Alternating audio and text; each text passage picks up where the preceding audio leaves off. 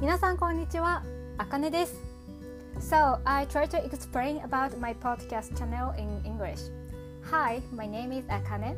I'm a Japanese teacher. My podcast is meant for intermediate and advanced learners. If you want to check the script, please look at my blog. So, I try to speak Chinese. 大家好，我是阿甘呢，我是日文老师。 为了中职和高职水平的日文学习的朋友们，我录音 podcast。如果你想了解我说的内容，请去看一下在 blog 的逐字稿。英語や中国語で話すのは緊張しました。それでは私のポッドキャストを楽しんでもらえたら嬉しいです。最後まで聞いてくださってありがとうございます。